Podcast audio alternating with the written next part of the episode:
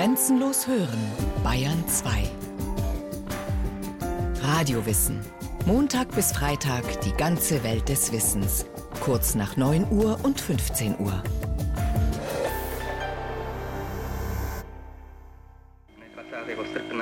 Gestern, am 20. August 1968, gegen 23 Uhr, überschritten die Einheiten der Sowjetunion, der Polnischen Volksrepublik, der Deutschen Demokratischen Republik, der Volksrepublik Ungarn und der Volksrepublik Bulgarien die Grenze der Tschechoslowakischen Sozialistischen Republik.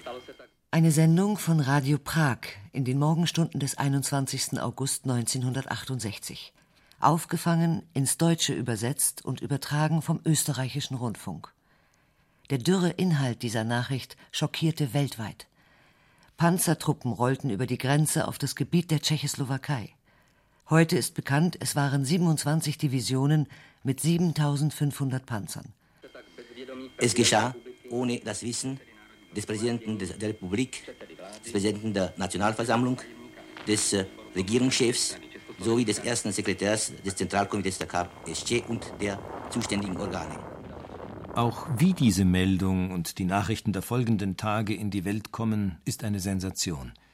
Sie zeigt das Neue, die Tragik und die Besonderheit der Ereignisse in der Tschechoslowakei im August 1968.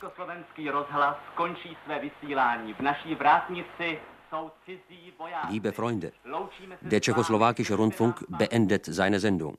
In unserem Hause sind bereits ausländische Soldaten. Wir verabschieden uns nun von euch. Haltet uns die Daumen. Der tschechoslowakische Rundfunk beendet seine Sendung. Von nun an stammen sämtliche Meldungen dieser Station nicht mehr aus unserem Munde. Zwar verlassen die tschechoslowakischen Rundfunk- und Fernsehjournalisten und Techniker nach der Erstürmung des Funkhauses durch die Invasionstruppen ihre Arbeitsplätze, aber die Überraschung, für die sie wohl das Daumenhalten der Hörer und Zuseher erbaten, folgt umgehend. Sie gehen in den Untergrund und schaffen es binnen weniger Stunden, mit Hilfe mitgenommener Übertragungswägen und technischer Ausrüstung, aus improvisierten Studios in Kellern und Wohnungen tagelang einen von den Besatzern des Landes unabhängigen Sendebetrieb aufzubauen und aufrechtzuerhalten. Dieser kreative Ungehorsam wird zum kommunikativen und organisatorischen Rückgrat des zivilen Widerstandes der ganzen tschechoslowakischen Bevölkerung. Die Nachrichtengebung bleibt von den Besatzern unabhängig. Nicht nur ausländische Beobachter, vor allem auch die Tschechen und Slowaken selbst können sich also weiterhin ihre eigene Meinung bilden. Insbesondere über die am Morgen des 21. August von der sowjetischen Nachrichtenagentur TASS verbreitete Begründung für die massive Militärintervention. TASS ist bevollmächtigt zu erklären, dass sich Persönlichkeiten der Partei und des Staates der Tschechoslowakischen Sozialistischen Republik an die Sowjetunion und die anderen verbündeten Staaten mit der Bitte gewandt haben, dem tschechoslowakischen Brudervolk Hilfe, einschließlich der Hilfe durch bewaffnete Kräfte, zu gewähren. Dieser Appell wurde ausgelöst, weil die in der Verfassung festgelegte sozialistische Staatsordnung durch konterrevolutionäre Kräfte gefährdet wurde, die mit den dem Sozialismus feindlichen äußeren Kräften in eine Verschwörung getreten sind. Wer aber waren denn die namenlosen, angeblich so bedrohlichen konterrevolutionären Kräfte? Und wer in der tschechoslowakischen Staats- und Parteiführung hatte ihretwegen die Truppen des Warschauer Paktes gerufen? Klar war nur, die russischen Truppen umstellten den Prager Chatschin und setzten damit den Präsidenten der Tschechoslowakei, Ludwig Swoboda, unter Hausarrest.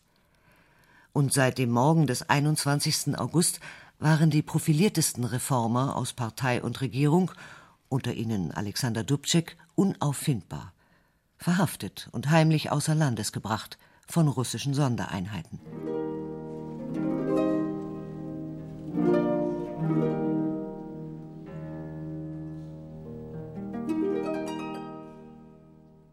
Von der Ankunft der ersten russischen Truppen in Prag an kam es zu jenen bewegenden und absurden Szenen, deren Bilder heute in den Geschichtsbüchern zu finden sind.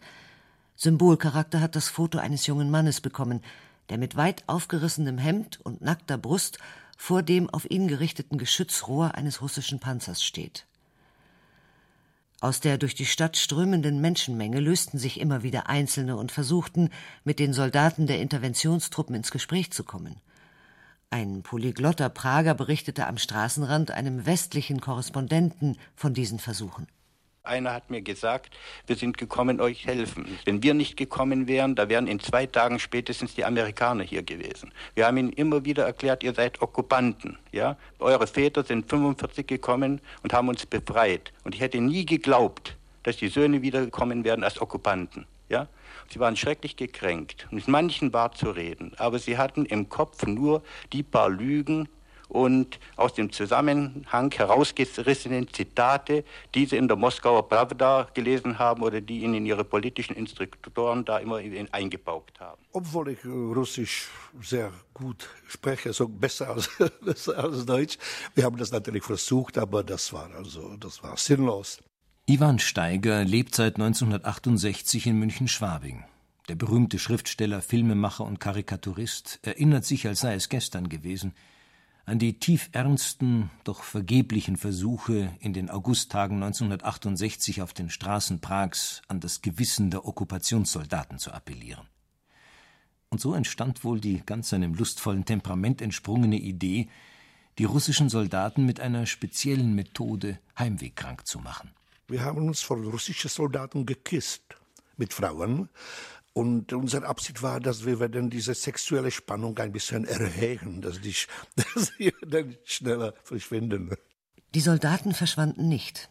Und Steiger, der schon Mitte der 60er Jahre innerhalb und außerhalb der Tschechoslowakei mit seinen ebenso minimalistischen wie treffenden Zeichnungen zu einem international beachteten Karikaturisten aufgestiegen war, bekam die Wirkungslosigkeit seiner subtilen Kunst gegen die nackte militärische Macht deutlich zu spüren. Ich war dabei und wir haben also mit meiner Frau äh, Tag und Nacht also haben wir die Straßen äh, besucht und haben wir gekämpft auf diese machtlösige Tätigkeit. Wir haben mit Kreide und mit Farbe geschrieben. Ich habe meine Karikaturen auch äh, auf Panzer gezeichnet. Und was hat mich sehr gefreut, dass ich habe auch gesehen, dass fremde Leute haben meine Bilder wiederholt und äh, gemalt oder gezeichnet. Zwei mächtige sozialistische Emblemwerkzeuge in Aktion, Hammer und Sichel. Sie malträtieren und durchbohren eine kleine Landkarte mit bekannten Umrissen, die CSSR. Die spontan in die Innenstädte strömenden Demonstranten müssen bald ihre Ohnmacht begreifen. Ob Karikaturen, Flugblätter, Diskussionen, moralische Appelle, ob mit bloßen Händen errichtete Barrikaden ob in Brand gesteckte Autos oder vereinzelte Molotow-Cocktails. Nichts kann die russischen Panzer aufhalten. Ich kam um halb vier zum Zentralkomitee, gerade mit den ersten sowjetischen Fahrzeugen. In dem Moment wurde das Zentralkomitee umstellt. Schützenpanzerwagen fuhren auf. Die Leute wurden abgedrängt. Eine halbe Stunde später kamen einige hundert Jugendliche mit Nationalfahnen und demonstrierten. Einer stieg auf einen Panzer. Wir versuchten mit den Soldaten zu diskutieren. Plötzlich wurde in die, zunächst in die Luft geschossen und dann in die Menge. Es gab zwei Tote. Der Demonstrationszug, äh, der Demonstrationszug zog mit einem blutigen Fahnentuch wieder weg. Die Panzersoldaten der Warschauer Pakttruppen sind nervös und verunsichert. Zwar kommt es nie zu regelrechten Kampfhandlungen, jedoch werden in den Tagen der Okkupation bei Zwischenfällen 72 Tschechen und Slowaken getötet. 267 schwer und 422 leicht verwundet. Über den Wenzelsplatz fahren die Tanks, immer drei Tanks hintereinander. Vor den Tanks fahren Lastkraftwagen mit jungen Leuten, mit Fahnen und die haben Schilder aufgestellt, auf denen steht Pacemo, das heißt zu Deutsch Warum?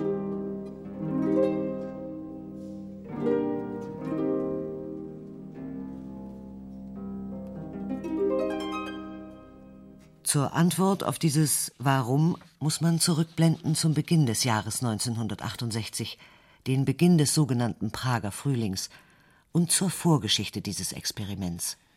In den 50er Jahren litt die Gesellschaft der Tschechoslowakei unter den sogenannten stalinistischen Säuberungen. In Schauprozessen wurden hunderte Angeklagte zum Tode verurteilt und hingerichtet. 250.000 Menschen wurden in Lager gesteckt, eine Dreiviertelmillion Menschen wegen ihrer religiösen Überzeugungen diskriminiert. Außerdem ging es mit der Wirtschaft der bis dahin modernsten und produktivsten Industrienation im Kommandosystem der sozialistischen Wirtschaftsgemeinschaft Comecon dramatisch bergab. In den 60er Jahren, in der Periode des sowjetischen Parteichefs Nikita Khrushchev, entspannte sich auch in der Tschechoslowakei die Lage. In der Kulturpolitik setzte eine, allerdings nur zaghafte, Liberalisierung ein. Die Partei- und Staatsführung unter Leitung des noch in der Stalin-Ära geprägten Antoni Nowotny war jedoch ohne Konzept, die spät erkannten katastrophalen wirtschaftlichen Fehlentwicklungen der Stalinzeit zu korrigieren – und so räumte Nowotny notgedrungen der zuvor so diskriminierten technisch-wissenschaftlichen Intelligenz des Landes einen ungewöhnlich großen Spielraum für die Konzeption von Reformen ein. Reformen freilich innerhalb des sozialistischen Systems. Drei von der Parteiführung geduldete Teams, zuständig für wissenschaftlich-technischen Fortschritt, das politische und das Rechtssystem und die Wirtschaft, machten sich an die Arbeit. Hier formulierten wie in einem Think Tank einige der 1968 dann führenden Politiker wie etwa Zdeněk Mlina und Otta Schick jene Reformideen, die später die Politik des Prager Frühlings ausmachten. Der Prager Frühling aber konnte in der praktischen Politik erst beginnen, als Antoni Nowotny als Parteichef abgelöst und mit dem Slowaken Alexander Dubček im Januar 1968 ein in seiner Bescheidenheit und Geradlinigkeit charismatischer Politiker zu seinem Nachfolger gewählt wurde. Ende März löste der Armeegeneral Ludwig Svoboda Nowotny als Präsidenten der Republik ab. Dubček und Svoboda verstanden sich ebenso klar als bündnistreue Partner Moskaus wie als Befürworter der eingeschlagenen Reformen, die sie innerhalb des sozialistischen Systems verwirklichen wollten. Eine Reform, die nichts kostete, stand am Anfang.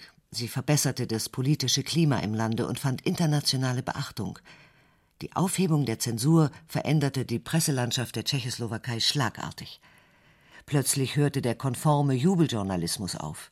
Es wurde offen über Probleme, Widersprüche und Konflikte berichtet. Den Karikaturisten Ivan Steiger, der es gewohnt war, seine gezeichneten, subtil systemkritischen Botschaften durch die Zensur zu schmuggeln, stürzte das liberale Prager Frühlingsklima in eine Sinnkrise. Die Zensur ist damals gefallen und wir haben auf einmal Möglichkeit bekommen, sich frei ausdrücken. Das war eine bombige, das war eine riesige Stimmung. Nur ich habe mich betrachtet als Karikaturist und meine Aufgabe war Regime kritisieren und damals habe ich mir gesagt, also pass auf, Jetzt haben wir Dubček, jetzt haben wir Svoboda, die wollen was Neues machen. Und auf einmal also habe ich kein Ziel äh, gehabt. Ich kann doch nicht so ein kleines Baby jetzt, jetzt irgendwie kritisieren, karikieren. In den sieben Monaten des Prager Frühlings wurde außerdem ein Rehabilitierungsgesetz für die Opfer der stalinistischen Säuberungen beschlossen. Es gab erste freie Tarifverhandlungen zwischen Gewerkschaften und Betrieben. Anstelle der starren, zentral gesteuerten Planwirtschaft sollte ein sozialistischer Markt treten mit eigenem Handlungsspielraum für die Betriebe. In den Betrieben sollte Mitbestimmung eingeführt werden durch eine Selbstverwaltung der Beschäftigten. Geplant war auch eine Verfassungsreform. Sie sah eine klare Gewaltenteilung vor, eine Regierung, die nicht von der kommunistischen Partei, sondern vorrangig vom Parlament kontrolliert wurde. Dazu Gerichte, die von der politischen Macht unabhängig waren. Sozialismus mit menschlichem Antlitz. So benannte Alexander Dubček das Reformprojekt. Vom sowjetischen Partei- und Staatschef Leonid Brezhnev wurde die Entwicklung in der Tschechoslowakei mit größter Skepsis verfolgt. Auch fürchteten die Staats- und Parteiführungen Polens und der DDR, dass die Prager Entwicklung auf ihre Länder übergreifen könnte. Noch im Mai 1968 stellte Dubček in Moskau im Kreis der Verbündeten seine Reformideen völlig arglos vor und bat dafür um wirtschaftliche Unterstützung. Und doch wurde der Prager Frühling von da an im Kreis der Bruderländer Sowjetunion, Polen, DDR, Bulgarien und Ungarn de facto als konterrevolutionäre Abweichung eingeschätzt. Statt Hilfsleistungen entwickelten die fünf gemeinsam politischen und wirtschaftlichen Druck und setzten im Sommer 1968 gemeinsame Militärmanöver an der Grenze zur Tschechoslowakei an. Otta Schick, zu dieser Zeit stellvertretender Ministerpräsident und Koordinator der Wirtschaftsreformen, wandte sich daraufhin voller Sorge an Alexander Dubček. Was machst du? Das sind doch Vorbereitungen zu einem militärischen Eingriff. Was machst du, wenn die wirklich jetzt ins Land äh, hereinkommen, einmarschieren? Was können wir tun? Und Dubček hat mich angeschaut, nicht? Ist äh, blass vor Wut geworden. hat auf den Tisch geschlagen, hat gesagt, das sind doch Provokationen der Feinde, das würden die Sowjets mir nie antun. Kurz und gut, er hat und ist weggegangen von mir. Wollte nichts hören von der Möglichkeit eines Einmarsches. Dubček war hier wirklich wie ein naives Kind sich verhalten, hat die Augen geschlossen. Und er hat wirklich nicht geglaubt an so eine Möglichkeit.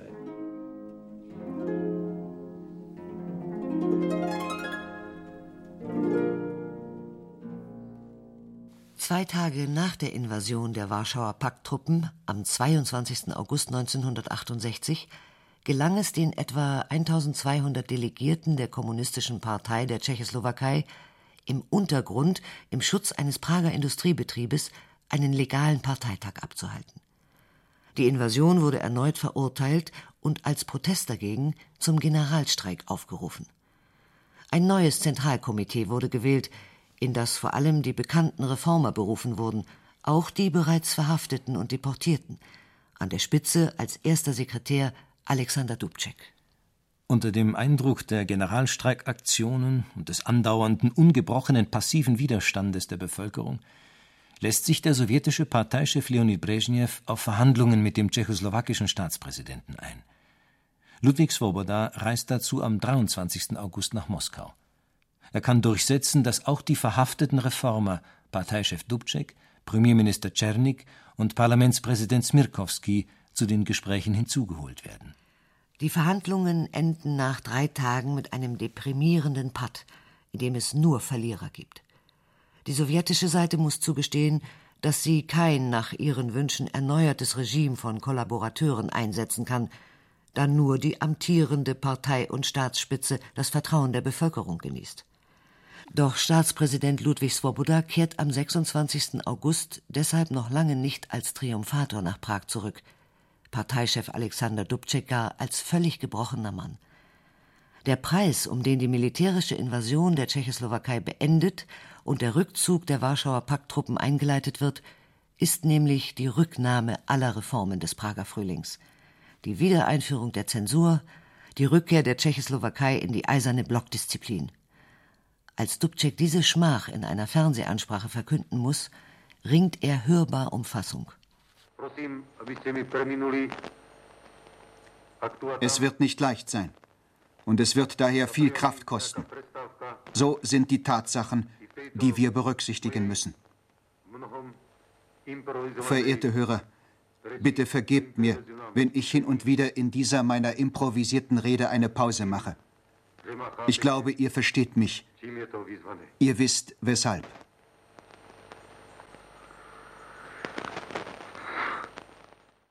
Dubček wird 1969 endgültig entmachtet und muss sich bis zu seiner Pensionierung als Forstarbeiter durchschlagen.